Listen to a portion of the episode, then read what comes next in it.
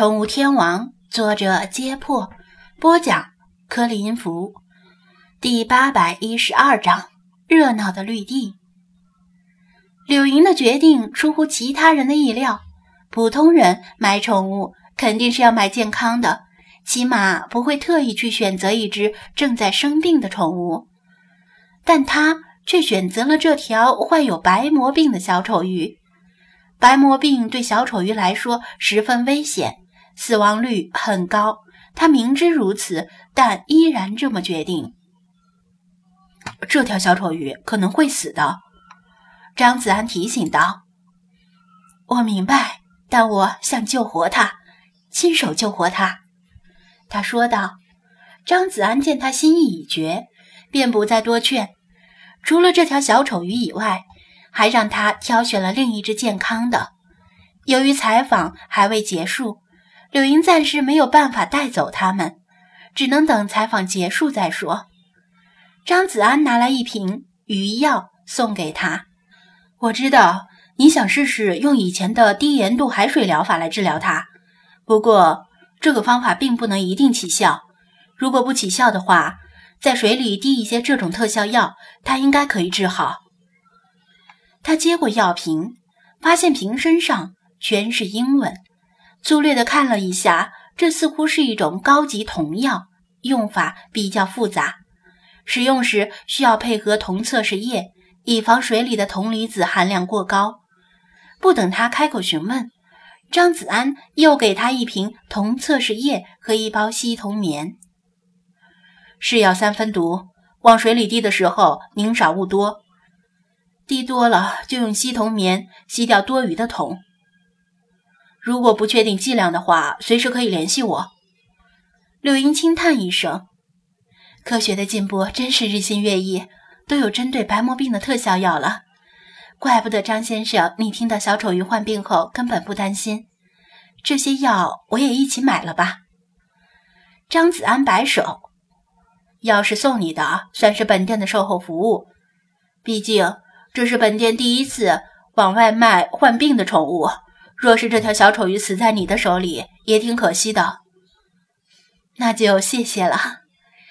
柳莹也没有客气，暂时把药与小丑鱼全都寄放在这里，等离开时再拿走。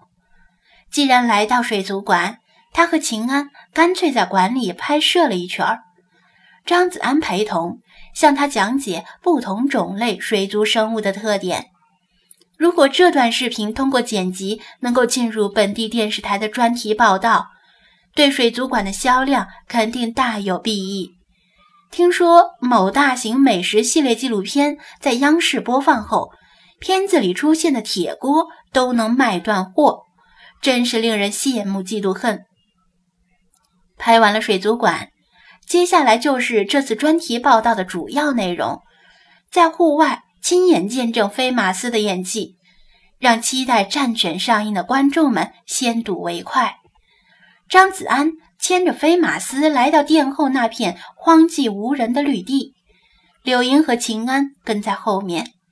冬天的时候，这片绿地几乎成了荒地，只有常青的松柏勉强维持着浓郁的绿意。不过，随着春天的到来，草木复苏。不知名的荒草顽强地破土而出，给原本枯黄的地面增添了许多绿色。柳莹很意外，她虽然不是本地人，但自从进入滨海电视台入职并定居于此之后，她已经在滨海市度过了好几年。在采访工作中，几乎跑遍了滨海市，却从不知道。东城区的老城区里还隐藏着这样一片荒芜的绿地，张子安也很意外。以前他经常牵着战天来到这里进行训练，从奔赴德国之后，就把这项任务交给了王乾和李坤负责。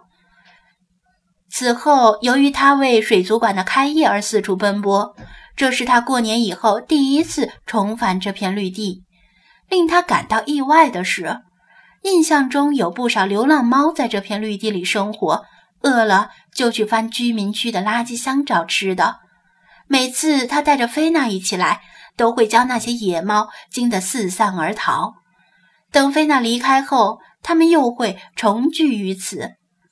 然而，此时的绿地里很闹腾，荒草间似乎聚集了很多野猫，绝对比以前更多。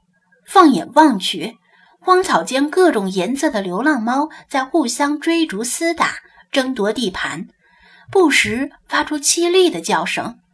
他不由得想起蒋菲菲说的：“滨海大学里的流浪猫数量在减少。”难道那些流浪猫都聚集在这里了？有可能，毕竟这里离滨海大学直线距离很近，野猫翻墙头过来也不需要多久。不过，这是为什么呢？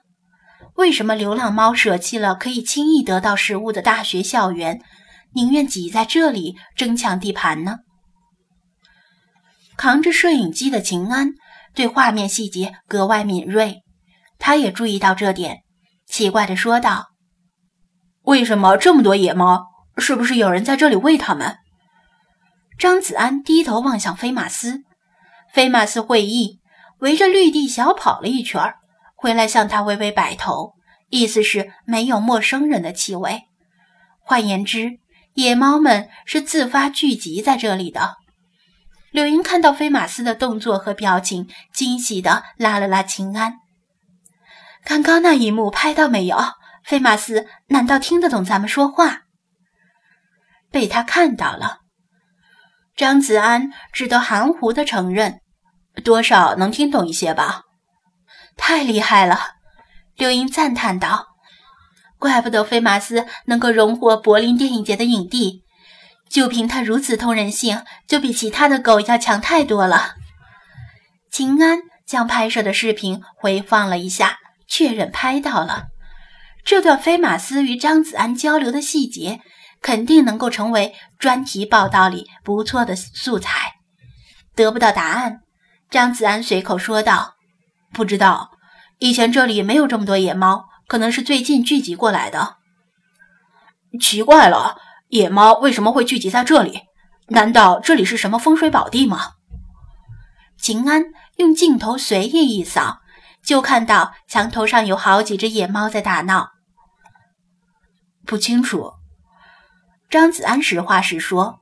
柳莹若有所思的小声说了句什么，但张子安和秦安都没有听清。对不起，你刚才说什么？张子安问道。